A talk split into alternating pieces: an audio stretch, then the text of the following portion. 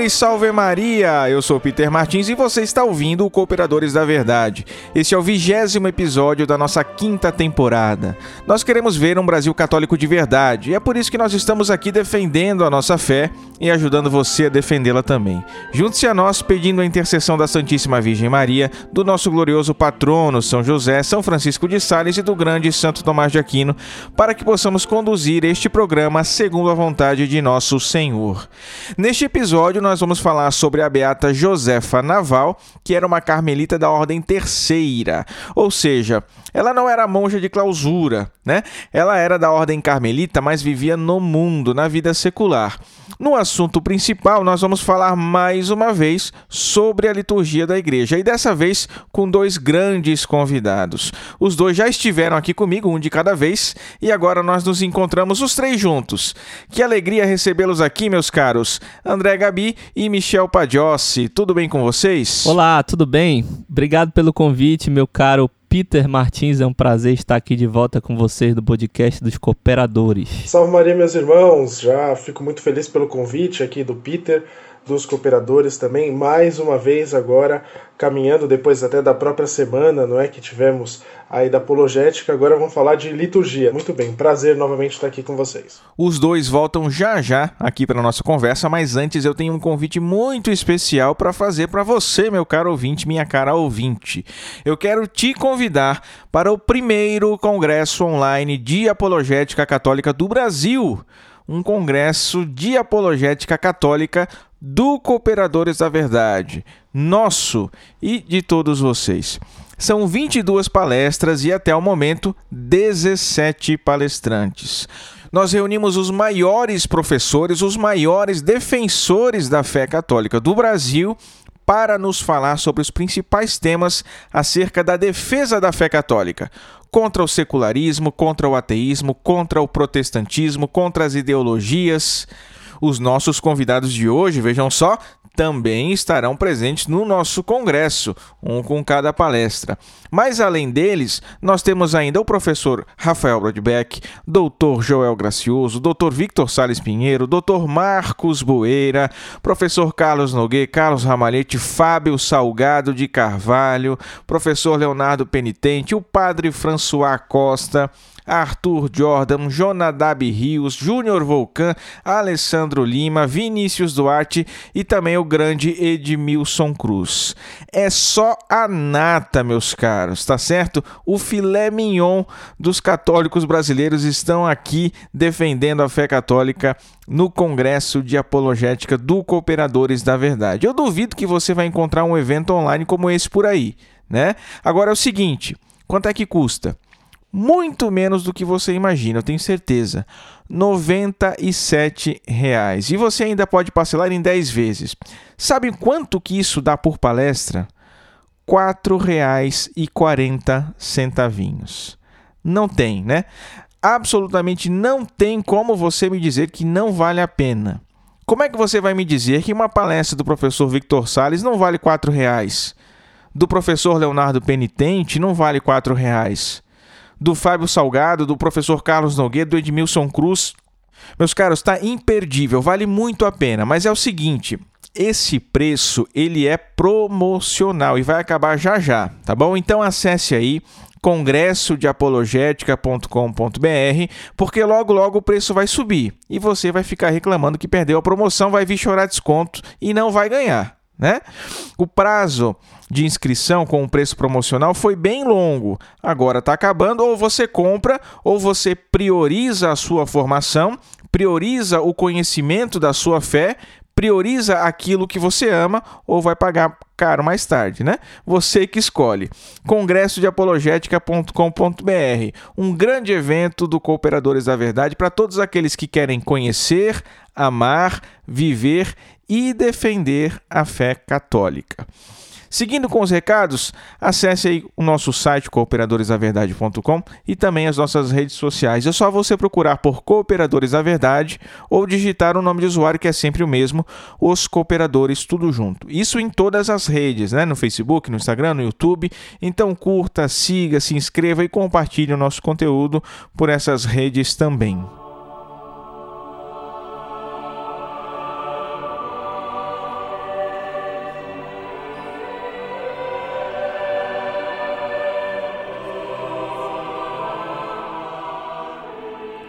Per signum crucis de inimicis nostris libera nos Deus noster.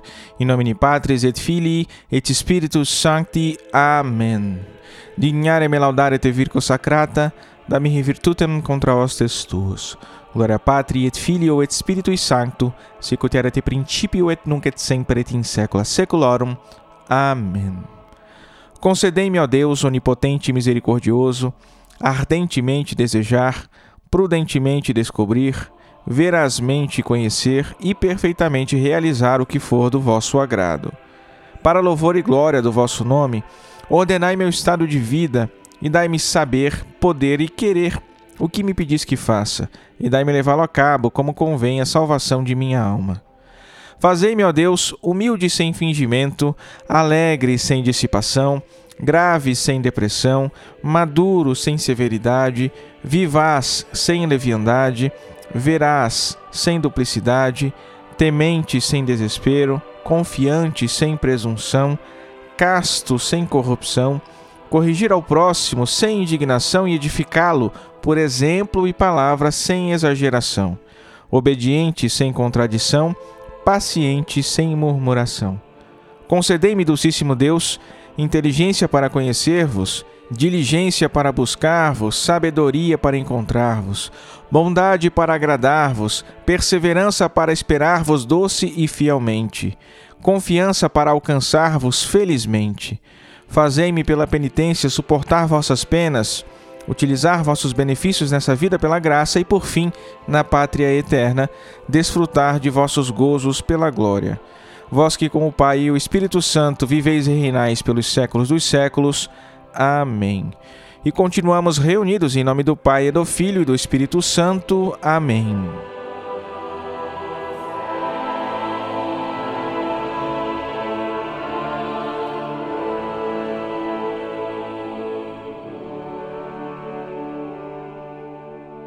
No quadro A Vida dos Santos, nós estamos estudando a vida dos santos carmelitas. No último episódio, nós falamos sobre São Simão Stock. E no episódio de hoje, nós conheceremos a vida da beata Josefa Naval.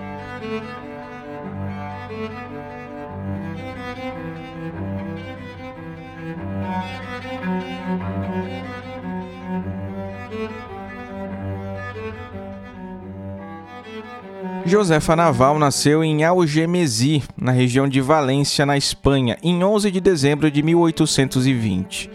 Desde a sua adolescência se consagrou inteiramente e para sempre ao Senhor.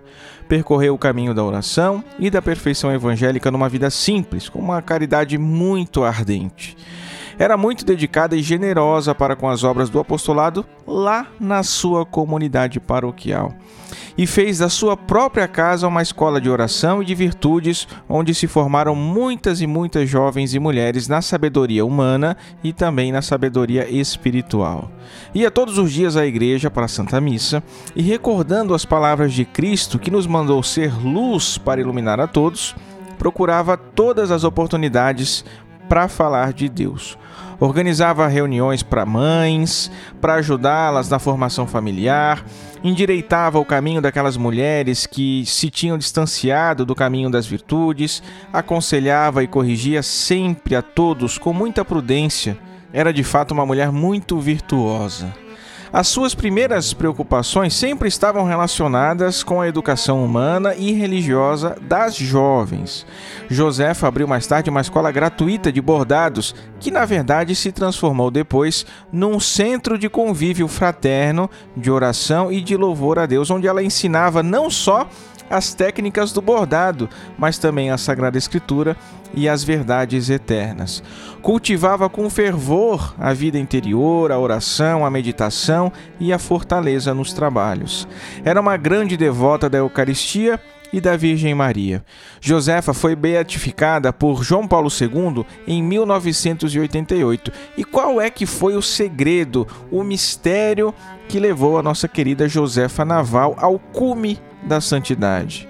Ela era da ordem terceira dos carmelitas descalços, a ordem secular. Na ordem carmelita, uns vivem a sua vocação no claustro, no convento, os frades, as freiras.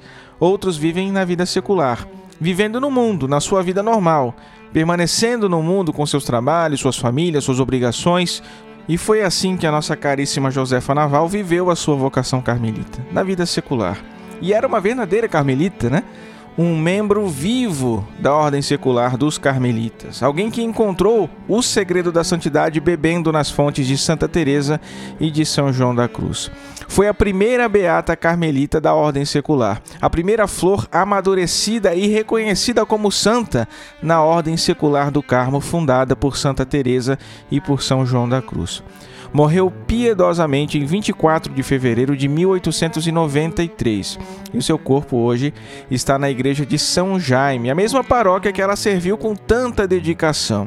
Então, meus caros, quando perguntarem para você aí se a gente precisa ajudar, se a gente precisa servir numa paróquia, trabalhar numa paróquia, a beata Josefa Naval vem nos responder com a sua própria vida que sim, e que esse pode ser um grande caminho de santidade para todos nós, né? Ela ainda não foi canonizada, mas pelo que eu vi, o processo de canonização dela já está bem adiantado, porque muitos devotos têm conseguido muitas graças pela sua intercessão. Beata Josefa Naval, rogai por nós.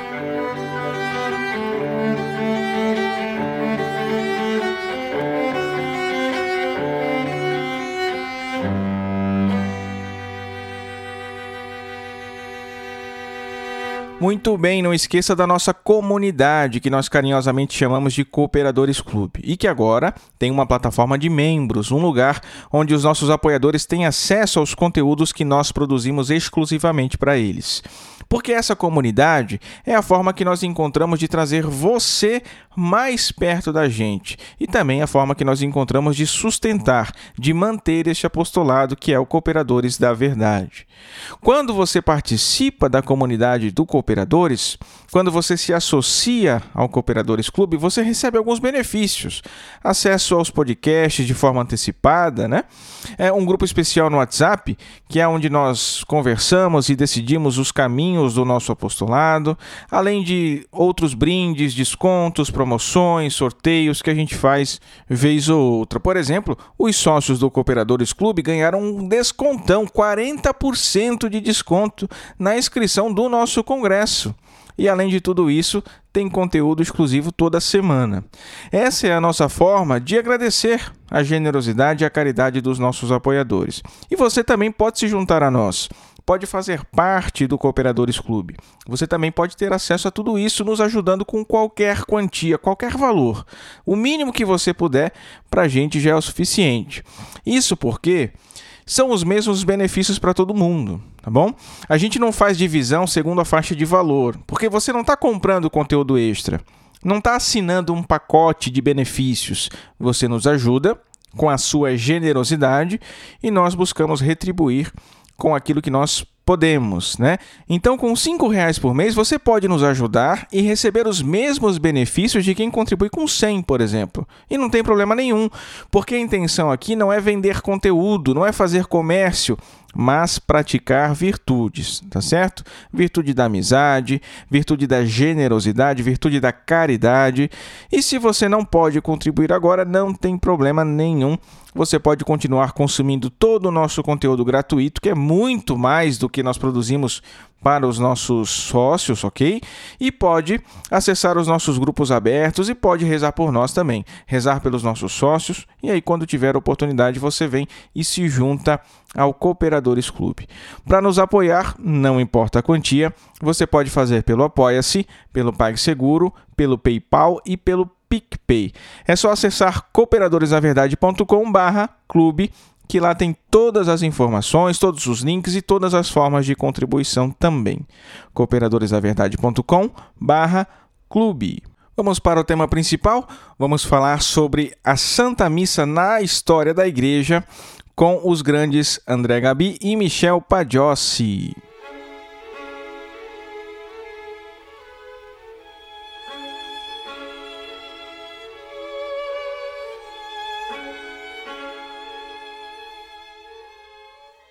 Bom, meus caros, a Santa Missa é a repetição da última ceia, quando Jesus entregou aos seus apóstolos os mistérios né, do seu corpo e do seu sangue, uma espécie de prelúdio aí daquele sacrifício cruento que se daria no Calvário. O relato mais antigo que nós temos anterior mesmo aos evangelhos de São Mateus, de São Marcos, de São Lucas, é o relato de São Paulo na primeira epístola aos Coríntios, 1 Coríntios 11, 23 a 29. Como o nosso tempo é muito curto aqui e o assunto muito rico, não dá para trazer essa leitura para cá, então conto com a sua leitura aí, meu caro ouvinte, minha cara ouvinte, para que você possa acompanhar o nosso programa aqui lendo a escritura também, ok? E também, claro, nós temos pouco tempo aqui para falar da Santa Missa, que é um tesouro enorme, então a gente vai se ater a falar sobre os principais pontos da missa, ok? Infelizmente não vai dar para contemplar tudo aí em 40, 45 minutinhos de programa. Então nós temos esse relato de São Paulo, depois nós temos os, os, próprios evangelhos e em seguida nós temos os documentos patrísticos, né? O qual eu acho que o primeiro relato, que é aquele mais revelador, o mais rico em detalhes, é a apologia de São Justino, quando ele descreve praticamente toda a estrutura da Santa Missa como nós celebramos hoje. Só que ele escreveu isso lá no século II, né? no ano de 150 aproximadamente. Mas a nossa ideia aqui não é trazer para o nosso ouvinte a história da liturgia, como se deu lá no início, passando reforma, reforma, não, não, não, nada disso, mas sim pegar aqueles principais momentos da Santa Missa, né? Entender os seus significados e aí sim buscar as suas referências históricas, tá bom? Então, o assunto agora é com vocês, meus caros. Não sei se o André quer colocar alguma coisa, mas eu acho que a gente tem, tem uma palavra-chave aí, que é a palavra sinagoga. Não é? Então a gente tem que entender que, de forma geral, a, a, a primeira parte da liturgia é, é, me parece, não é? Então, como há muitos outros é, é, historiadores, né, pessoas que estudam a liturgia, que foi retirada da sinagoga. Então isso vem historicamente de todo o do, da liturgia judaica, não é porque o sacrifício, né, a liturgia do templo, ela foi utilizada, né, foi atualizada por nosso Senhor, não é? Então toda essa parte mais catequética, a parte do ensino, a parte de você escutar a palavra de Deus é muito claramente da, da sinagoga. Pois é, reforçando isso que o Michel falou, a gente tem testemunhos muito antigos sobre a, o que faziam os cristãos quando eles se reuniam, né? E diz o Tertuliano, lá pelo século III, que quando os cristãos se reúnem, eles fazem, eles cantam, fazem leituras, né? Cantam salmos e as homilias são proferidas e depois são feitas orações. Ou seja, a gente nota que é uma descrição do que é até hoje a nossa liturgia da palavra, né? Então, essa prática é herdada e, vamos colocar assim, ela é dada uma leitura cristológica, isso, como os salmos também foram todos lidos à luz né, é, cristológica. Eu acho que assim, a, a, única questão que a gente tem que pensar é que assim, a última ceia também foi dessa forma, não é? Então, Nosso Senhor cantou os salmos com os discípulos e entre as orações dos salmos, né, então no começo e no fim da ceia, ele instituiu a Eucaristia. Então a gente tem todo, toda uma questão de que assim, Nosso Senhor não joga fora o que veio da, da, da, da, da sinagoga, não é do judaísmo, mas ele vai adaptar, e isso é, eu acho que o que o, o, o André colocou é muito claro. Nosso Senhor torna cristão. Então nós, nós lemos a, a tudo aquilo que veio para nós das leituras dos salmos em uma visão cristológica, adicionando, claro, aquilo que vai ser propriamente dito cristão, que vai ser, por exemplo, as orações antes das leituras, não é? E depois, até a gente pode dizer para encerrar, o próprio credo. Não é? Então isso é predominantemente cristão. Isso é muito importante que você colocou, né? Que dentro dessa estrutura da liturgia da palavra, que você deve saber explicar melhor do que eu, que é a missa dos catecúmenos, né? Uh, a gente tem o que é sinagogal e tem os acréscimos que vão se chegando, né? Então, outro acréscimo que surge vai ser a própria entrada, né? A procissão de entrada, que vai ser aos poucos sendo é, instituída pela necessidade, porque acontecia uma procissão. Então, vai surgir um canto que acompanha essa procissão inicialmente se cantava os salmos, né? É bom deixar claro, né, para os nossos ouvintes que o, o salmo é o canto próprio da nossa liturgia, seja do ofício, seja da missa. Então, os cristãos cantavam salmos sempre que precisava. Aos poucos esses salmos eles foram gerando formas diferenciadas, as principais é a responsorial e a, anti, a antifônica. Então surgiram refrões, né? no caso as antífonas. Então vai ter a antífona de entrada, vai ter a antífona de comunhão, por exemplo, que a gente vai chegar depois. Então surge aí a procissão de entrada pela necessidade, principalmente a necessidade no rito do, do Papa. Né? Imaginem uma procissão papal né? naqueles tempos, a quantidade de pessoas entrando junto, né? a pompa logo depois que o império adotou, é, é, o, o império se converteu ao cristianismo e toda essa questão. E um outro acréscimo, né, que vai vir aí antes da, dessa estrutura sinagogal, que também se refere ao canto, é o Kyrie. O Kyrie, que é um acréscimo do uh, nosso Papa Gregório Magno. O Gregório foi núncio apostólico em Bizâncio e ele se encantou da estrutura da liturgia oriental, que tinha Kyrie, porque se, se cantavam ladainhas. Então, o Kyrie é, é, na estrutura mais antiga, ele é uma parte da ladainha. E o, o, o Gregório se encantou do uso daquilo e inseriu essa corruptela da ladainha que se tornou um momento penitencial né, na, na, nossa liturgia. Logo após, no momento mais propício, que é logo após o início de tudo, que se faz um, um momento penitencial para seguir a celebração. O Kyrie que é grego, né, de origem oriental, e que foi mantido grego mesmo depois que a língua oficial da liturgia da igreja já havia sido mudada para o latim aqui no Ocidente. Isso. Agora eu queria voltar um pouquinho porque o André falou aí um termo que talvez seja desconhecido entre muitos dos nossos ouvintes, né? Missa dos catecúmenos, o que, que é isso? É, se a gente for pensar, por exemplo, na época do Império Romano, quando havia toda aquela questão da perseguição e tudo mais, havia uma questão do segredo. Então, o, a gente sabe o que os cristãos, como os cristãos cantavam naquele período? Não, a gente não sabe. Por quê? Porque grande parte dos livros desapareceram, literalmente, não é? Por quê? Porque havia um segredo em relação à celebração da Santa Missa. Então, os que não eram batizados podiam permanecer na missa apenas no momento da catequese. Então, desde os ritos iniciais até antes da profissão de fé. Então, eles participavam de todos esses ritos e eram dispensados pelo diácono. Então, nisso, a figura do diácono já aparece aí de uma forma muito grande como aquele que liga a, a, o sacerdote à assembleia, então ele tem esse papel né, de mediador entre o sacerdote e a assembleia, dispensando aquelas pessoas que estavam na catequese que não haviam sido batizadas. Essas pessoas iriam embora e permaneceriam apenas para o segundo momento da liturgia, né, que é a missa dos fiéis, aqueles que haviam sido batizados já. E tem uma coisa interessante, né, que o rito ambrosiano ainda guarda, que entre essas missas se faz o ósculo da paz, né? Então já foi em celebrações do rito ambrosiano. Então, após as orações, antes de começar a missa dos fiéis, acontece o que hoje a gente é, faz após o, o Pai Nosso, depois das orações da paz, que é o ósculo santo, que é a paz de Cristo. Né? Então, é muito interessante, por quê? Porque é o momento que os catecúmenos eles se despedem, né?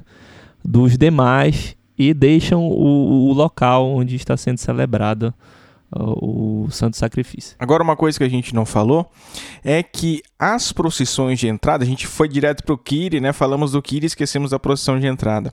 A procissão de entrada, ela era feita em silêncio, sobretudo naquelas missas é, que não eram festivas, né, que não eram grandes solenidades. E permaneceu assim durante um bom tempo.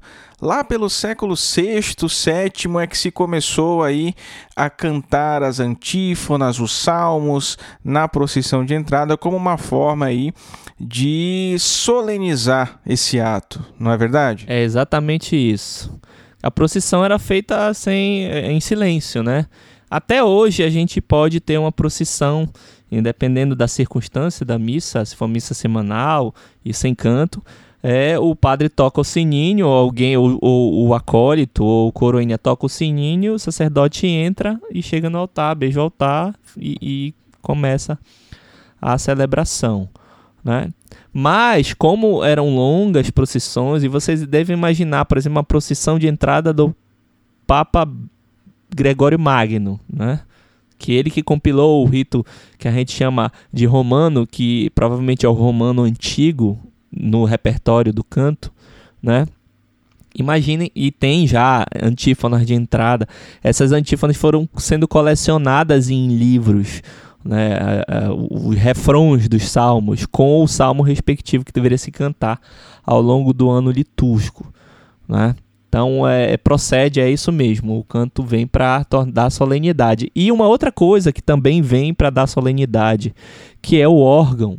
E o órgão, ele representa né, a fala ele era antes ligado muito ao poder da terra, ao poder do rei, poder do imperador, porque ele, o som que ele emite, ele emite o que a gente chama de uh, série harmônica, né, do estudo do Pitágoras. Então, é, essa série harmônica tem uma ligação total com o que a gente chama de harmonia celestial, a harmonia das esferas. Então é como se esse instrumento ele pudesse manipular o cosmos, né, o equilíbrio do cosmos. Ah, é, vejam a profundidade de, do, do, do, do, simbolismo desse instrumento. Esse instrumento ele depois ele é doado para o Papa pelo imperador. Então o Papa passa a usar esse instrumento e é como se fosse uh, esse instrumento soasse no momento que o Papa se pronuncia, porque não é mais o poder terreno, é o poder celeste, né? O Papa representa o poder celeste através de um instrumento que pode manipular a ordem do cosmos. E isso a partir de quando? Isso aí já foi a partir da Renascença Carolíngia já. Já foi um pouco mais tardio, né? Oitavo século, a partir dali. Ah, tem uma coisa mais tardia aí também importante sobre o Kyrie que existe até hoje, no quesito do canto, que é o tropo, tá?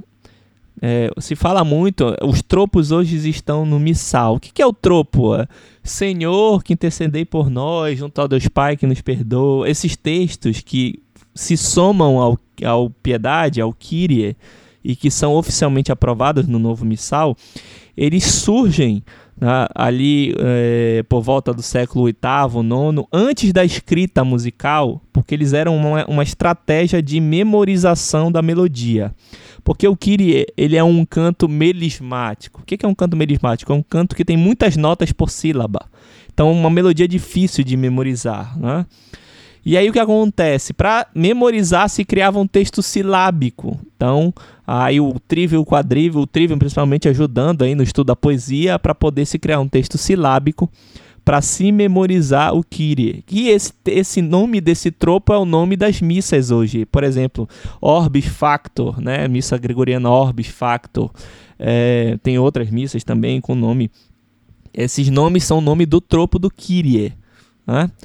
E ah, o que aconteceu? O Concílio de Trento ele vai eliminar todos os tropos da liturgia. Os tropos eram cantados. Por exemplo, tinha a tropo do canto de entrada, que se cantava junto com a antífona de entrada. Tinha o tropo do Kyrie, que se cantava junto com o Kyrie. Tinha tropo para todos os cantos, porque é uma estratégia de memorização dos cantos. O Concílio de Trento vai é, eliminar por, um, por uma prudência. Por quê? Porque tinham textos que eram é, doutrinários, perfeitos, mas tinham textos que não eram que tinha que ser cuidado, que poderia se dizer alguma heresia num tropo, porque eram textos autorais, não eram mais textos bíblicos como os salmos. Né? Então, para evitar isso, o Concílio de Trento ele mantém somente cinco sequências. Na verdade, mantém é, quatro, parece, porque a, a sequência uh, da Nossa Senhora das Dores é acrescentada depois. Né? Parece que também foram três. Parece que também a do o Dies é também acrescentada depois. E o resto tudo é proibido o uso, por uma questão de prudência dos textos, né? Então aí fica um alerta hoje em dia, né? Porque as pessoas saem compondo música litúrgica sem usar os textos é, do, do, por exemplo, dos tropos aprovados no missal, ou as antífonas aprovadas e acaba cometendo alguns deslizes também, né, doutrinários. Então, sabe que a igreja está sempre atenta a essas coisas. Mas hoje, sobretudo na forma ordinária, se pode compor novos tropos? Não, os tropos, os textos dos tropos estão no missal. E eu acho que já tem suficientes, né? Assim, o número de, de tropos é bastante grande. E assim, além de tudo, a, o, o, quando a gente fala, por exemplo, do estudo do movimento litúrgico, o movimento litúrgico ele é muito claro em dizer assim: o ato penitencial é feito pelo sacerdote e pelo povo como confiteor. Então isso é ato penitencial. O Kiri é uma passagem do ato penitencial para o glória. Então ele é uma ponte. Então o Kiri em si não é ato penitencial. O Kiri é o momento onde nós estamos chamando Deus de Kyrios, de Senhor de todas as coisas. É o que você sai correndo e entrava o general na, na cidade, não é? O grande conquistador, você se jogava aos pés dele e dizia Kyrios, Senhor, Kyrie eleison, não é? Então, Senhor, não é tem de piedade, é escutai-nos, ouvi-nos, tem misericórdia. Então, assim, ele não é algo triste. O Kyrie, então chamar Deus de Kyrios, nós estamos dizendo que é Deus, é Deus do Kairos, o Deus do tempo da graça, do tempo da bênção, não é? Tanto que o que segue ele é o glória.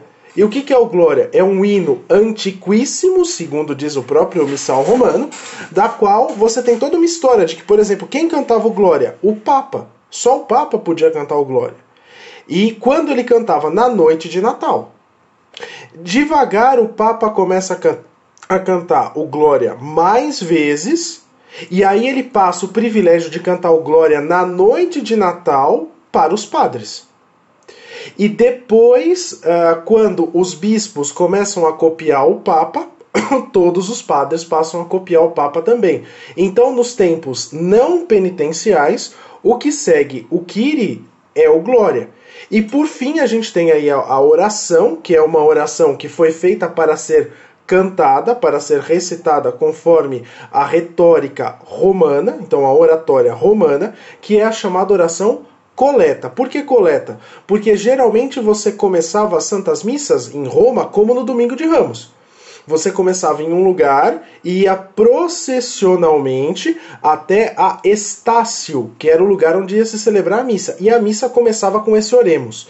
Então, essa oração que sintetiza o espírito é, é, da liturgia do dia era celebrada, então, era cantada pelo Papa ou pelo seu representante na igreja onde se celebrava a Santa Missa. É, se percebe as orações mais antigas porque elas são menores, elas são extremamente sucintas, porque isso é extremamente característico do rito romano. E aí você passa então para as leituras. Só é, essa informação que o Michel falou sobre o Glória é muito importante. O Glória é um canto que é ele tem uma essência natalina, né, inicial.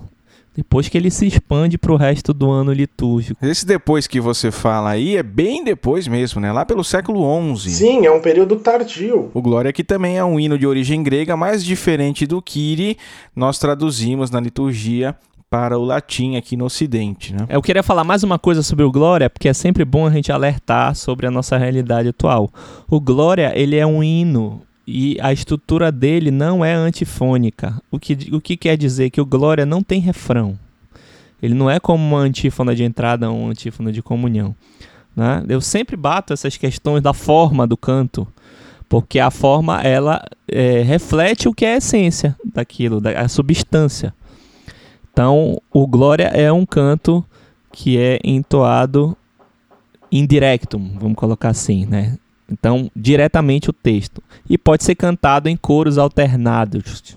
Bom, chegamos então às leituras, que como Michel disse lá no início, encontra suas origens aí ainda no judaísmo, né? Todo sábado os judeus se reuniam na sinagoga para ouvir para ler e para comentar uma passagem da lei e uma passagem dos profetas. Então nós tivemos aqui várias formas de como isso foi usado na igreja, muitas reformas, muitos ritos também que usavam as leituras de modos diferentes uns dos outros, que fica praticamente impossível comentar aqui. Eu acho que a única coisa que nós nós que, que cabe falar é que assim, ninguém sabe especificamente como as leituras, especialmente na forma ordinária, foram feitas, porque na forma na forma extraordinária, perdão, porque na forma ordinária nós temos lá os, os lecionários do ano ABC.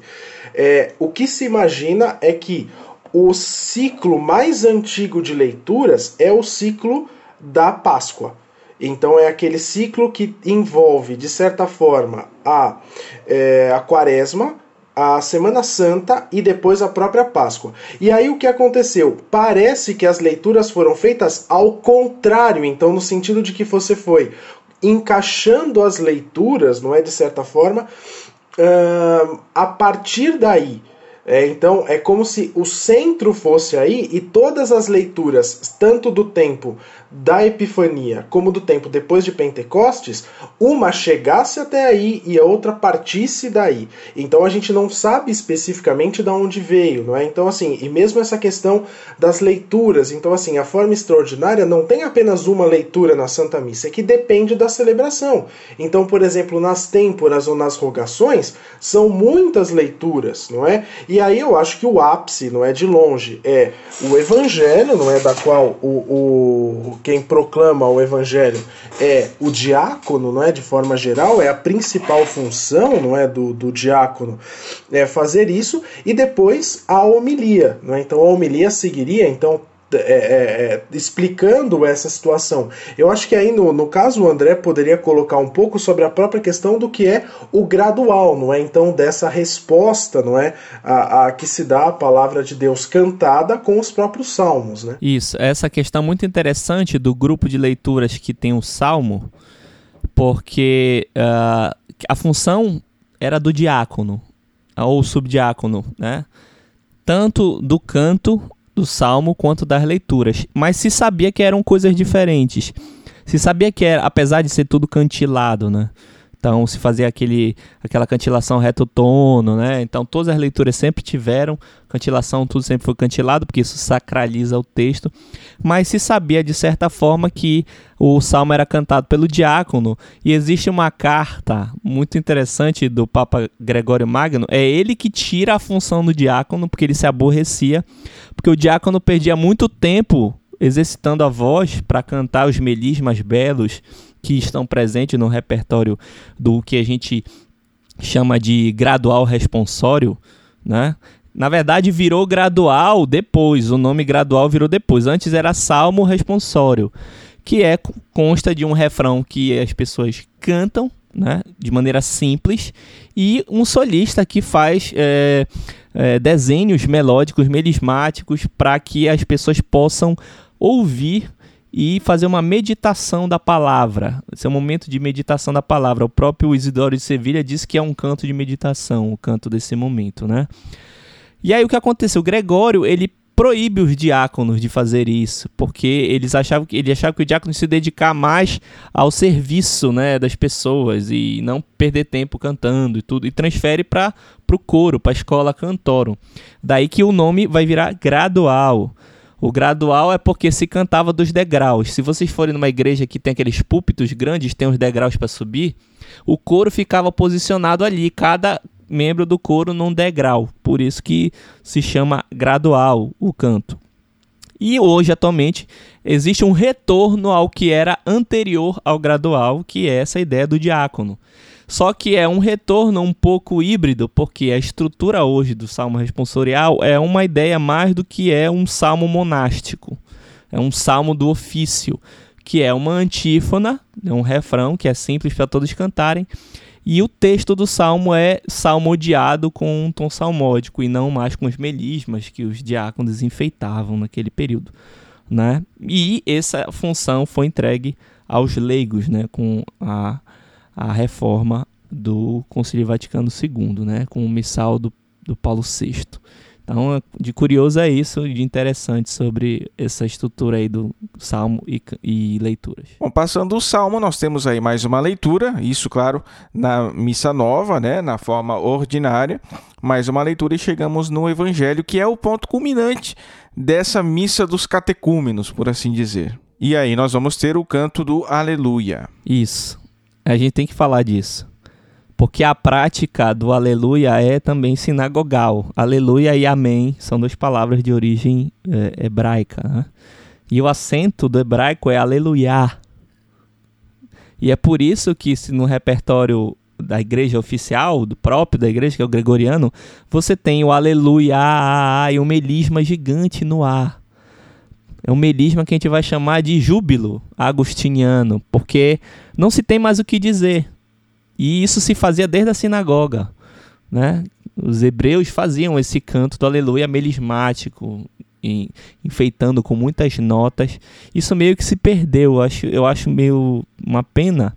Se prefere repetir a palavra aleluia, sei lá quantas vezes, em vez de colocar melisma em uma única vez, a palavra aleluia, né? Mas fiquem sabendo que o aleluia, ele em si é um canto melismático por causa disso, porque inclusive pela, pelo significado da palavra aleluia, que o Michel pode explicar melhor do que eu passo a bola para ele. É, eu acho que assim, é, a gente tem toda uma, uma questão, não é? De que a, a, a liturgia, de certa forma, não é? A, nesse momento, ela está significando aí, seguindo, não é? é, é, é o Shema, não é? Então, o ouvir. Então, até quando você fala de uma meditação no, do salmo, isso é muito importante, né? Porque você está ouvindo, não é, a palavra, parando para meditar, não é? E aí nós entramos na, na o, o, próprio aleluia, não é? O louvai ao Senhor, não é? Toda essa questão dessa preparação que, que, que nós temos, não é? Essa, essa a, a, o, o o louvor, o louvado seja uh, o Senhor, é porque nós não vamos ouvir pura e simplesmente é, uma palavra, mas nós vamos ouvir a palavra por excelência, não é? Que é o próprio Deus. Então, assim, quando nós falamos do aleluia, ele é extremamente importante porque é a ideia do é, louvado seja o Senhor. Qual o Senhor? Aquele que vai falar no, no, Evangelho, que é a própria palavra, né? Então o verbo de Deus fez carne e habitou entre nós. É o canto do Aleluia, que até São Gregório era cantado somente no tempo pascal. Foi ele, foi São Gregório que expandiu o Aleluia para todos os domingos fora a quaresma, né? E quanto ao próprio evangelho em si, existe também uma forma própria para você cantilar, não é, André? Existe a cantilação A e a B são para solenidades e existe a possibilidade de cantilá-la em dias que não são solenidade. O diácono pode cantar todo domingo, se ele for ali frequente e for todos os domingos, ele usa o tom C, que a gente chama de tom arcaico de Ré, é um tom que tem uma outra sonoridade, diferente do que a gente está acostumado a ouvir da cantilação. Bom, aí depois do Evangelho temos a homilia e chegamos no Credo, que me parece que é hoje, sobretudo na, na forma ordinária, aquela oração que divide as duas partes da missa, né? E uma coisa que é importante falar também é que o nosso credo ele não foi composto tendo em vista a Santa Missa mas é uma oração, por assim dizer, que resume toda a fé apostólica. O credo foi introduzido na Santa Missa primeiramente lá no Oriente, nas liturgias orientais. Aqui no Ocidente, os espanhóis o adotaram no final do século VI. Ele era rezado antes do Paternoster e depois, antes do século IX, ali Carlos Magno é que fez com que fosse rezado no lugar que nós temos hoje após a homilia. E o François Amiot diz que Roma só aceitou o credo na liturgia dominical, né? quer dizer, unicamente para os domingos e algumas festas, lá no século XI, no início do século XI. É interessante a gente também rezar o Niceno Constantinopolitano, de vez em quando, para aprender. Já que ele que veio depois dos concílios e resolveu alguns problemas sérios de heresias e, né? Então era bom que todo católico soubesse decorado também o credo. Inclusive é esse que é cantado em latim quando você canta o repertório próprio, né? Inclusive esse mesmo credo niceno constantinopolitano aí, ele que é o maior, né, a oração maior, ele é que deveria ser o ordinário da Santa Missa, não é não? No missal ele tá como opção A, né? É, opção A. Inclusive se você pega a, a, os documentos da igreja sobre missa com crianças, é, a igreja vai dizer assim: na missa com crianças se reza o símbolo dos apóstolos, mas se deve conduzir a criança para saber e rezar o símbolo niceno constantinopolitano. Então, o, o problema somos nós. porque aqui ó, houve uma, um, uma acomodação ao símbolo dos apóstolos e não se reza o símbolo niceno-constantinopolitano. Né? Então essa é, é, é, a verdade. As pessoas não rezam porque não se tem o costume de fazê-lo. Então desde sempre, não é uma coisa que você fala assim, ah não, começou ontem. Não, é desde sempre. Desde sempre aqui no Brasil não se reza o credo niceno-constantinopolitano. Então você reza o menor, literalmente, que tem mais tempo, que é o terço, a oração que você reza no terço, que você reza fazendo uma coisa, fazendo outra nas orações, e o credo niceno-constantinopolitana fica pro Natal.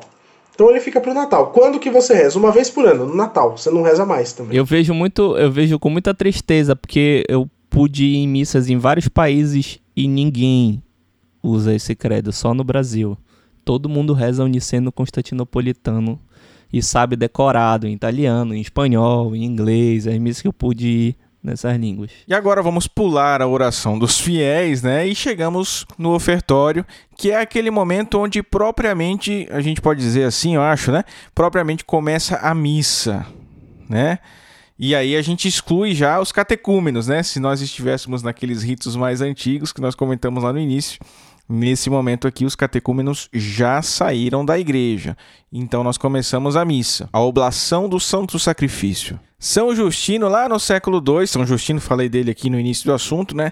Ele já atesta a existência desse rito, né, do ofertório, presente na Santa Missa primitiva. Depois Santo Irineu, Tertuliano, também já desde os primeiros séculos, já testemunham aí as contribuições voluntárias dos fiéis católicos, né, que eram postas em relação com a Eucaristia. E a procissão do ofertório, onde se leva as oferendas até o altar, já é conhecida aí desde os tempos de Santo Agostinho, né? Século IV, V. A procissão sempre acompanhada de um canto, de um salmo, depois a procissão foi desaparecendo e também esse canto, né, esse salmo foi suprimido. Lá pelo século X já não era mais necessário que se cantasse, então foi totalmente suprimido do rito. Tem algumas exceções aqui e ali, mas basicamente é isso. Na missa nova nós cantamos hoje, né, um canto ou um salmo que acompanhe este momento do ofertório na Santa Missa. Eu posso falar do ofertório no aspecto musical, né, do, do canto do ofertório, da circunstância atual Existe um, um, um, problema que o, as pessoas que estão começando a estudar mais liturgia e que servem no canto estão enfrentando, que é a ausência das antífonas de ofertório no missal, né? Então elas já entenderam que o canto do ofertório é um canto próprio, ou seja, tem antífona própria, como o canto de entrada e o canto de comunhão, mas essas antífonas não estão no missal. Então, é, o que cantar se o gradual não tem uma tradução? Né? O gradual está em latim. Né? Falando, e, e, e, trazendo a ideia de que o ofertório é um dos cantos que também tem uma, assim, um, um, uma tradição das mais antigas, das melodias mais complexas. Era um canto com um refrão e várias estrofes, né? e que foi depois diminuído. Né? Ele foi diminuído, ficou só o refrão Uh, depois, na prática ali, pós-tridentina, pós-concílio de Trento, começou a se colocar polifonia ali também. Existe todo o repertório de ofertórios do Palestrina, né, para contrapor a, a, melodia gregoriana.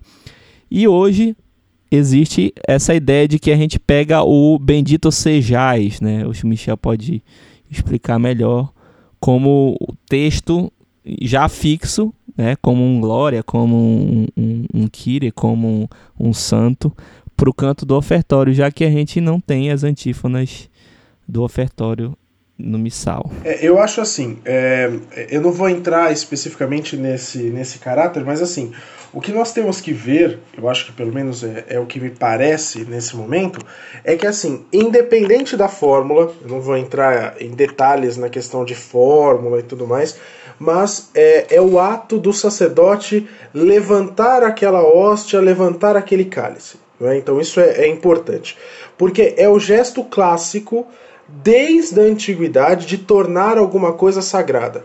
Então você tem um espaço sagrado no altar, que é o que? O espaço do corporal. Aquele espaço é o espaço das espécies que serão consagradas.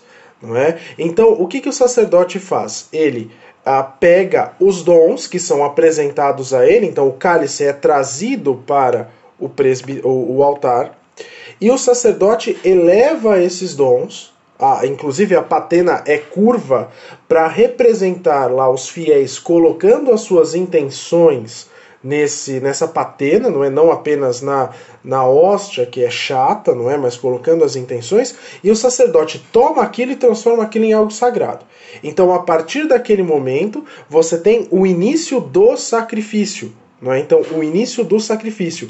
De certa forma, misticamente falando, nós podemos dizer que a, a, a, o momento do ofertório na Santa Missa representa mais ou menos o momento da apresentação de Nosso Senhor no templo porque é o momento onde você é retirado, não é, do uso profano para o uso sagrado, não é? E aí você tem, não é, toda a questão de que, por exemplo, é só uma curiosidade, é, o rito romano ele possui uma oração é que é o Veni Santificator, que é uma oração estranha do caráter do ponto de vista é, é, eucológico, não é então dos textos, porque ele foi colocado é, não na oração eucarística, mas antes. Então a oração eucarística número 1, um, de forma geral, não tem uma, a, a, um pedido da vinda do Espírito Santo. É um negócio que você fala, mas que estranho e tudo mais. E aí você vê que todas as outras liturgias têm. E aí as pessoas imaginam que uma das possibilidades disso é que é, é porque o rito romano é possivelmente a forma escrita mais antiga que existe. Então, exatamente por ser a forma mais antiga, ele não possui. E quando você chegou à conclusão de que era necessário haver, não é? Então, essa oração, colocou-se o Veni Santificator não dentro da oração, porque você não vai mexer na oração eucarística, mas você vai mexer aonde? Num momento anterior, que inclusive é o retorno, não é o sacerdote, é a última oração que ele reza, é o Veni Santificator. Na missa, na forma ordinária, isso não existe. Não é? Então você tem lá um momento onde se pede pelo Espírito Santo dentro da própria oração eucarística que acaba servindo, não é, como esse momento, tá? Então eu acho que é só para constar assim que dá na, na, no cânon romano falta esse pedaço, não é? Então possivelmente é por isso que nós temos o Veni Santificator anteriormente. Na forma ordinária não temos, nós temos o oferecimento do pão e do vinho, que é melhor não entrarmos em polêmica, mas é claramente baseado na beracá judaica não é? Mas é o que a igreja pede, é o que se faz, então é, e tem que ser feito. Não é? Acho que isso é para que a gente possa pensar aí nesse desse momento do ofertório. É por isso que, é, Michel, se chama preparação de ofertas, né? Exatamente. Então, assim, é, e é claro, é, é um momento extremamente importante, porque as pessoas associam o ofertório com o quê? Com passar sacola. Não é? Então essa é a questão. Ah, você passa lá a sacolinha, você dá a sua oferta. Não é isso. O momento do ofertório é o momento da separação dos dons. Então, o que, que é que você trouxe como dom? Não é? E é isso que você trouxe vai ser separado pelo sacerdote e oferecido a Deus. Então, de certa forma, a procissão das oferendas que existia na, na, na, durante todo o período não é, da antiguidade, que foi desaparecendo na Idade Média e que reapareceu com a reforma do rito romano, representaria isso. Então você traz os dons, o pão, o vinho e a água, para que o sacerdote é, simbolicamente receba das mãos da comunidade esses dons e ofereça então no ofertório. Simbolicamente é uma menção ao sacrifício antigo também, né? Que a pessoa trazia o que ia ser sacrificado. Por exemplo, você falou da apresentação de Jesus no templo, que levaram as pombas e rolinhas, né? Então, é, pelo menos eu interpreto assim, de que o cristianismo vem e novamente pega um símbolo que é incompleto, né? seja dos do judeus, seja dos pagãos que fazem sacrifícios também, e dá a leitura plena e máxima, que é o sacrifício do próprio Cristo, no lugar dessas oblações que eram feitas de animais e tudo. Vamos avançando um pouco mais, chegamos naquele que é o ato central de todo o mistério, né? O ato central da Santa Missa, que é a consagração. E aí nós temos a oração eucarística. o cânon romano, né, que seria a, a, a, na nossa linguagem mais popular, né, a oração eucarística 1, que nós rezamos nas santas missas. Raramente, infelizmente, hoje rezamos nas santas missas, né?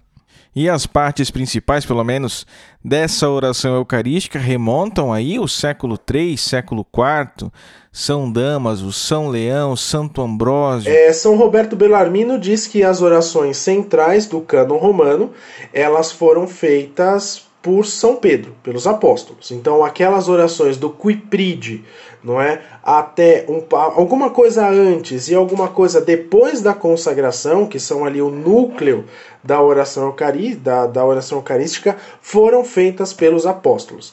É, eu tenho para mim que eu não vou duvidar de São Roberto Bellarmino. Eu acho que a, o ceticismo do século XIX do século XX é, às vezes, uma grande burrice, não é? Porque você pega toda a tradição que veio antes de você e você joga no lixo. Hoje nós temos aí um total de cinco orações eucarísticas principais no Brasil, mais alguma coisa em torno de uh, o dobro desse número como orações eucarísticas opcionais que aparecem também no missal. É, mas as divinas liturgias, conjuntamente com a forma extraordinária, eles mantêm apenas uma oração eucarística, que é, de forma também geral, não é rezada em voz alta. Então, no rito romano, ela sempre era rezada em voz baixa, apenas o sacerdote com o acólito ouvindo. E a mesma coisa o número de prefácios. Hoje nós temos um número de prefácios gigantesco, mas é, que beira o que era na Idade Média. Então, na Idade Média, praticamente todas as missas tinham um prefácio próprio. Né? O prefácio é uma característica também de ser cantado, não é? Então, como ele era rezado em voz alta, você cantava e no meio do caminho você tinha os sanctos que você cantava, que o coro cantava, que o coro respondia, não é? é e aí eu enxergo isso, não é? Que, por exemplo, é, as orações eucarísticas na forma ordinária, elas variam muito. Então, por exemplo, você tem a nossa tradução da oração eucarística número 1, um, que é o cânon romano, que é muito ruim. Não é? Então, isso também não sou só eu que falo, né? o padre Paulo Ricardo fala isso. A, a tradução é ruim. A oração eucarística número 2 é para dia de semana. Então não deveria nem ser imaginar de você rezar aquilo na, na, no domingo. A oração eucarística número 3, ela tem um pouco a cara de ação de graças. Então você seleciona para os domingos, para as festas de ação de graça. A oração eucarística número 4, que tem prefácio invariável, copia as divinas liturgias. Então, por exemplo, é, você só vai rezar a oração eucarística número 4 especificamente quando você tem, isso não sou eu dizendo, é o missal, uma comunidade já conhecida por por exemplo, de, muita, é, é, de muitas referências bíblicas, não é? Porque ele narra a criação e tudo mais, ele faz um grande caminho. É a oração eucarística mais longa que nós temos. E a oração eucarística número 5, Criação do Brasil, me parece que deveria ser usada como a 2, como para dias de semana, porque assim, ela é, inclusive tem problemas semânticos na oração eucarística número 5, não é? Então, é, é, é, é esse é o que nós temos aí no meio do caminho, não é? Que fica. E, o, e para mim também, claro, e para vocês que estão ouvindo, especialmente para os padres, a oração eucarística que traz respostas. Toda resposta é opcional, sem ser a, a resposta depois da consagração. Então, aquela coisa, santificai ao Senhor a nossa oferta, o povo responde se o sacerdote deixa. Porque se o sacerdote quiser rezar, como em todos os países do mundo, a oração eucarística como oração sacerdotal por excelência, ele pode. Inclusive, eu aconselho que o faça. Pois é, eu nunca vi nenhuma, nenhum país com resposta nas orações, né, nas partes das orações eucarísticas.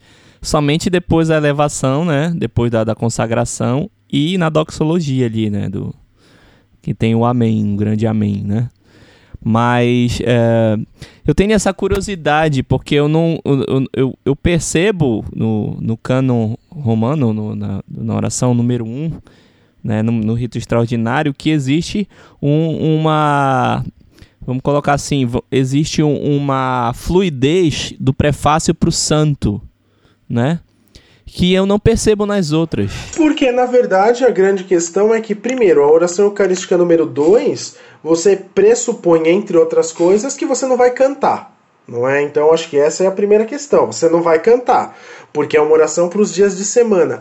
E a oração eucarística número 3 e a 4, elas são adaptações. Então, por exemplo, é fluido da oração eucarística quando você passa de qualquer prefácio para o santo e para a oração eucarística, Pai Santo, a quem sobem nossos louvores. Olha como começa, não é? Sim, é fluido. Por quê? Porque é, no bom sentido é tradicional. É aquilo que os nossos ouvidos já estão acostumados a fazer. A oração eucarística número 2 não é para ser cantada. Então, assim, ela é uma oração para você ser recitada muito rapidamente, não é? Onde você consegue celebrar na missa ferial. Do outro lado, é, a oração eucarística 3 é uma adaptação da oração eucarística número 1. Um. Então ela tem um caráter de ação de graças, de Eucaristia, não é nesse caso, que lhe é própria. E a oração eucarística número 4, ela é. Hum, muito própria das divinas liturgias, foi uma adaptação para o rito romano. Então, assim, não soa aos nossos ouvidos. Isso quando a gente não pega a oração eucarística para crianças, na qual você divide o, o santo em duas partes. Não é? Então tá dentro da liturgia isso. Não é? Então você canta o santo até o Benedictus e depois você canta o Benedictus em outra parte. Não é? Então, assim, é, são coisas que não são tradicionais e não nos soam tradicionais. Então, assim, é estranho como às vezes as pessoas elas têm um ouvido para isso. Elas falam: caramba, mas foi esquisita a oração que o padre rezou. Então foi por quê? Porque nós estamos acostumados com uma forma. Quando essa forma muda, nós percebemos que parece que tem algo que não encaixa, que é o que acontece com as outras orações eucarísticas. E essas demais orações eucarísticas, elas são fruto da reforma litúrgica após o Concílio Vaticano II, é isso? São, todas elas sem exceção, é... e não se criam mais, não é? Mas a gente imagina que pela época do concílio, então assim, a partir de 63, de 64, é, circularam em torno de alguma coisa em torno de só nos Estados Unidos 200 orações eucarísticas. 200. Então, aquilo que, que você. A gente pode criticar um monte de coisa, mas é, as orações eucarísticas melhores são as que estão no missal atualmente. E aí, dentro da oração eucarística, se faz a menção ao coro dos anjos, introduzindo o canto dos santos, né? Que é a primeira parte tirada é, daquela visão do profeta Isaías. E a outra parte, o Benedictus, é aquela aclamação do povo judeu no dia de Ramos, né? tirada do Evangelho de São Mateus. E lá no primeiro segundo século, com São Justino, com Santo Hipólito, não se faz menção aos santos mas há sim menção em alguns documentos do século IV. Costuma-se dizer que ele foi introduzido na missa de forma oficial pelo Papa Xisto II, no século II também. Lá pelo século IV, ele já era de uso aí quase universal em todas as liturgias, né? no Ocidente e no Oriente. É, é um canto do primeiro grau de participação. Né? Se a gente for pegar os documentos que tratam da participação ativa da Assembleia, ou seja, ele é, juntamente com a cantilação sacerdotal e as respostas, do nível mais alto. Então, um canto que é, tem origem sacerdotal, na verdade, né? Inclusive, a melodia mais antiga, que está na missa 18 do repertório gregoriano, ela segue como se o sacerdote fosse cantilando todo o prefácio e a melodia continua nos santos e depois continua, depois ele cessa, né? Porque voz então é uma melodia que tem uma continuidade em relação à récita, à cantilação do prefácio. Do Santo, Santo, Santo Senhor Deus de todas as coisas, não é? é? É o canto do Apocalipse, não é? O canto que os anjos cantam na eternidade. Então, assim, para mim é um momento muito, muito importante na Santa Missa e que acaba às vezes sendo bastante negligenciado, não é? Inclusive quando nós falamos, por exemplo, da da, eh, da substituição. Não é? Então, a própria ideia de que ah, é um canto de primeiro grau é extremamente importante. Por quê? Porque aí você substitui por qualquer coisa e essa qualquer coisa dá errado, né? Costuma dar errado. Então, assim, só porque a, o canto fala a palavra salmo, não é, a palavra santo, perdão, não significa que ele seja um canto adequado da substituição a começar, que é um canto da qual você não pode trocar a letra. É, quando eu falei sobre o primeiro grau, eu tava falando inclusive disso, né? que é um texto quase sacerdotal. Então é como se o sacerdote fosse trocar o texto da oração eucarística, né? Na hora, por outra coisa que ele criativamente colocou. Tem uma outra coisa sobre o santo que é muito comum a gente ver nas composições de santo que até seguem a letra, mas elas colocam santo, santo, santo é o Senhor Deus do universo, né? E é santo, santo, santo, Senhor Deus do universo, né?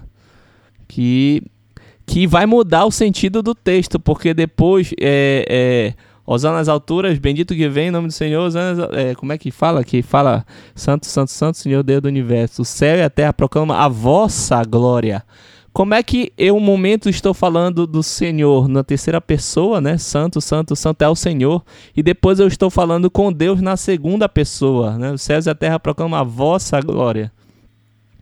Então tem esse deslize, deslize que costuma acontecer na maioria dos textos de cantos de santo. E aí chegamos na consagração, né? O grande mistério, onde o pão e o vinho se transformam em corpo e sangue de Cristo. Só uma coisa que é interessante que eu acho da consagração é sobre a questão da elevação, né? Que surge no rito como uma espécie de abuso. No período de heresia muito grande sobre a dúvida de Jesus estava na hóstia consagrada, começou a acontecer a elevação como resposta a isso e depois entrou no rito. A consagração é a parte de longe mais antiga, não é da Santa Missa, inclusive aquilo que nós temos lá da própria questão da da da carta de São Paulo, não é que traz para nós então a primeira narração, não é da, da Eucaristia, não é? Então aquilo que eu recebi é aquilo que eu vos trago. Então na noite em que Jesus foi entregue, não é? E e aí nós, nós vemos o, o desenvolvimento a partir disso. E é muito interessante que é um, um edifício que você vai construindo ao longo da oração eucarística. Então, quando eu, eu vou dar as minhas palestras, eu gosto muito de falar sobre isso, que assim, as orações, elas fazem um caminho de ida e de volta. Então, por exemplo, no mesmo lugar onde nós rezamos, na primeira parte da Santa Missa, pelos fiéis uh, vivos, nós rezamos pelos fiéis defuntos. Da mesmo momento onde nós fazemos o oferecimento diretamente, nós fazemos a ação de graças. Então, assim, é, é, a oração eucarística ela foi composta por muitas mãos. É, é um texto que é, é, é de uma antiguidade e ao mesmo tempo de uma venerabilidade que é absolutamente incrível, não é? é e que foi preservada, não é, de todos esses problemas doutrinais, como bem colocou o André. E a oração eucarística, o cânon, vai se encerrar com a doxologia, por Cristo, com Cristo e em Cristo, onde nós respondemos aquele grande amém da Santa Missa, né? Depois da doxologia, nós seguimos com o Pai Nosso. O Pai Nosso que com segurança já pode ser visto no rito da Santa Missa desde o século IV, mas muito provavelmente desde o século III ele já estava presente. E ele foi introduzido na liturgia primeiramente naquelas igrejas, naquelas paróquias onde havia a celebração eucarística diária. E não sem razão, os santos padres sempre colocam aquela petição do Pai Nosso, né? O pão nosso de cada dia nos dai hoje. Esse pão nosso, os santos padres sempre interpretaram como o pão espiritual o pão eucarístico e não somente o pão material, né, o sustento material. Olhando por aí, faz muito sentido que a oração tenha sido introduzida primeiramente naquelas paróquias onde se celebrava de fato a Eucaristia diária, né? Não sei se o André quer falar alguma coisa, né? Porque é um canto sacerdotal, não é? E na forma extraordinária, o padre, a única coisa, ele responde amém, não é? Porque a comunidade não canta não é conjuntamente com ele, né? mas ao contrário, o que acaba acontecendo é que é, é, ele responde ao Amém ao último pedido da, da, da Assembleia, que é mais livrai-nos do mal. Como você disse no rito extraordinário, é o sacerdote que tem a, o canto, né? a Assembleia conclui a oração. E a única coisa que eu acho que tem que ficar clara é que essa é uma oração do sacerdote, e que ele convida a Assembleia para fazer junto, mas não é porque é, eu vejo muitas pessoas fazerem o mesmo gesto do sacerdote, né, durante o Pai Nosso. E, e aquele gesto de mãos é, elevadas, né, em direção a Deus. E eu não vejo cantarem, né? Quando eu digo cantar, é cantarem o Pai Nosso com o texto correto, né? Que, e com uma melodia que seja é, com um afeto adequado, com o grau de solenidade adequado do Pai Nosso. Um breve comentário sobre a, a própria questão da, da, da comixio, não é? Então, assim, não, não apenas do, do rito da paz, não é? mas desse rito como uma forma geral. É, é o momento onde o sacerdote vai partir a hóstia. Essa é a, a ação mais importante, não é? é na antiga Roma, o Papa partia a hóstia, não é? E mandava pedaços do seu pão para as igrejas à volta, então indicando que aquelas igrejas estavam em comunhão com ele, não é? Então é, e aí eles pegavam esse pão que havia vindo é, de São Pedro ou de é, Santa Maria Maior ou que havia vindo de Latrão e depositavam no cálice não é? Então havia esse é, se depositava esse pedaço no cálice e se desejava então a paz, não é? Inclusive por quê? Porque você imagina que, por exemplo, o subdiácono ficava na parte de baixo do presbitério, diante das grades para a comunhão, é, esperando com o véu que chegasse o mensageiro do Papa. Então, quando ele chegava, ele saudava esse mensageiro, levava a, a hóstia consagrada para que fosse deitada no cálice da onde que estava sendo celebrada a Santa Missa. Então, nós vemos que o rito da paz, ele é um rito que acaba parando aí no meio do caminho, porque é o momento logo depois da comício, que é o momento literalmente onde o sacerdote diz que a paz de Cristo esteja com todos nós, que o Senhor possa nos livrar dos, dos males presentes, passados e futuros. Então, ele nos faz esse, esse grande desejo, e é o momento que representa o Cristo ressuscitado. Então, esse grande momento é onde Cristo ressuscitou, é o corpo novo de nosso Senhor. Não é? E aí nós pedimos então a paz, e a paz nos leva da mesma forma ao Cordeiro, que termina inclusive dizendo: E dai-nos a paz. Isso, e um detalhe interessante sobre o Cordeiro é que ele assumiu uma forma ternária, mas era um canto para acompanhar a fração do pão. Então, até hoje está previsto que esse canto pode durar até o término da fração do pão, ou seja, ser cantado por mais de três vezes. A fórmula, desde que se guarde a fórmula final, dai-nos a paz para a última frase do canto. Vamos avançando um pouquinho mais e aí nós chegamos propriamente no momento da comunhão dos fiéis, né? Quando os fiéis vão tomar do corpo e do sangue do Senhor. E é claro que a gente não vai entrar em debate sobre a melhor forma de comunhão, se é de joelhos e na boca, se é de pé e na boca, se é de pé e na mão, se é de joelhos e na mão. Isso aí a gente deixa para os grupos de WhatsApp, para o Instagram e as outras redes sociais. O que eu gostaria é que o André comentasse um pouquinho mais sobre o canto de comunhão. Assim como o canto de entrada, ele é uma procissão. Então ele se cantava um salmo como no de entrada e foram surgindo antífonas, ou seja, refrões. Ah, e esses refrões foram formando a organização do ano litúrgico. São refrões próprios daquele dia, que comentassem de alguma maneira é, o que está acontecendo naquela eh, celebração específica. Né? E é, essa é a situação do canto de comunhão, né? que ele é um canto próprio, que tem uma antífona própria. As antífonas estão no gradual ou no missal e são intercaladas com os versos salmóticos do salmo que ele acompanhe. Né? E uh, se pode, na instrução geral do missal romano da abertura, se pode entoar um hino durante a pós-comunhão, aquele momento que já encerrou a comunhão, que existe um, um se guarda o silêncio, existe uma abertura para se entoar um canto ou um hino naquele momento. Isso na forma extraordinária também, André? Bem, eu não, eu não sei informar o que está previsto na forma extraordinária. O que eu sei é que geralmente quando acaba, eu já vi cantarem, né? Já vi cantarem um hino, porque quando acaba o canto de comunhão, aquela antífona própria, se vão se inserindo outros cantos, hinos, antífonas que possam complementar o tempo que acontece a procissão, ou até mesmo a música instrumental que também é prevista né, nesse caso. É, eu acho que desse último momento, não é? Então nós temos, claro, a distribuição da Eucaristia, que é o sacerdote comungando, ele encerra a parte sacerdotal e depois então os fiéis vão comungar. É, comunhão frequente e confissão frequente, não é? Então é o que pede a, a igreja. O sacerdote retorna realiza a purificação, o André colocou muito bem, se há tempo continua-se com um canto de, de ação de graças, e depois, da mesma forma que o sacerdote reza a coleta no início da Santa Missa, é, ele uh, vai rezar uma oração que sintetiza a ação de graças é, é, após os dons recebidos, que é a oração pós-comunhão.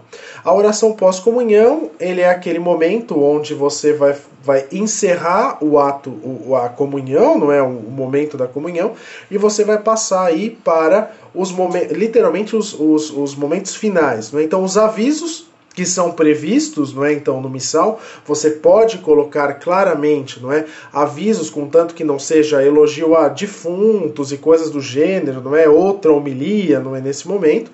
E depois a própria bênção final. A bênção final, ela é composta da bênção propriamente dita, ou dependendo do que você faz, né? Do, do, do da solenidade, de uma oração preparatória ou de uma bênção solene, não é? E a igreja termina, não é literalmente, dizendo é, é, ide, a missa acabou, não é? Então vamos em paz e que de certa forma o, o, o que encerra, não é todo todo esse momento.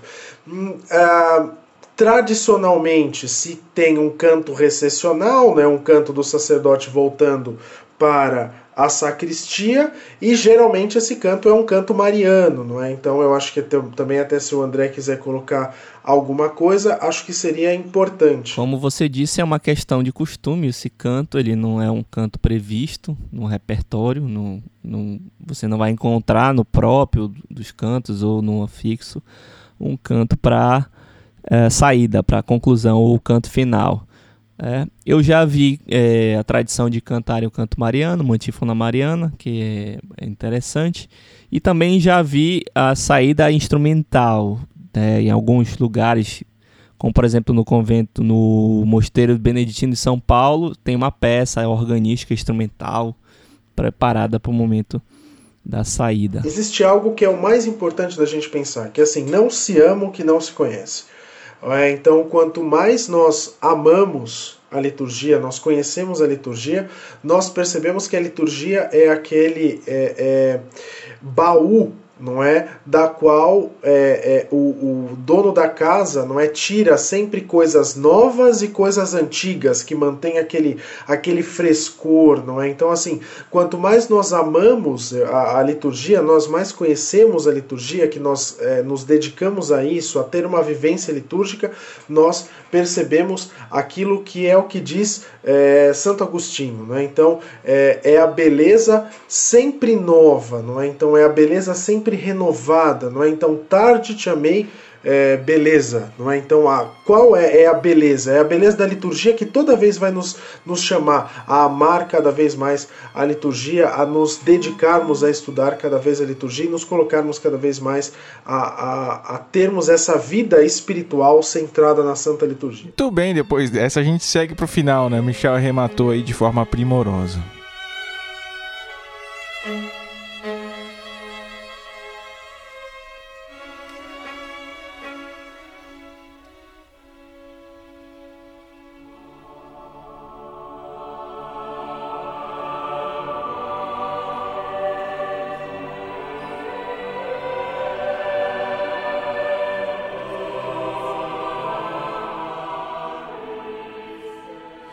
Subtum presidium confugimus sancta Dei genitrix, nostras deprecationes ne despicias in necessitatibus nostris, sed periculus cunctus libera nos semper, Virgo gloriosa et benedicta. Amen.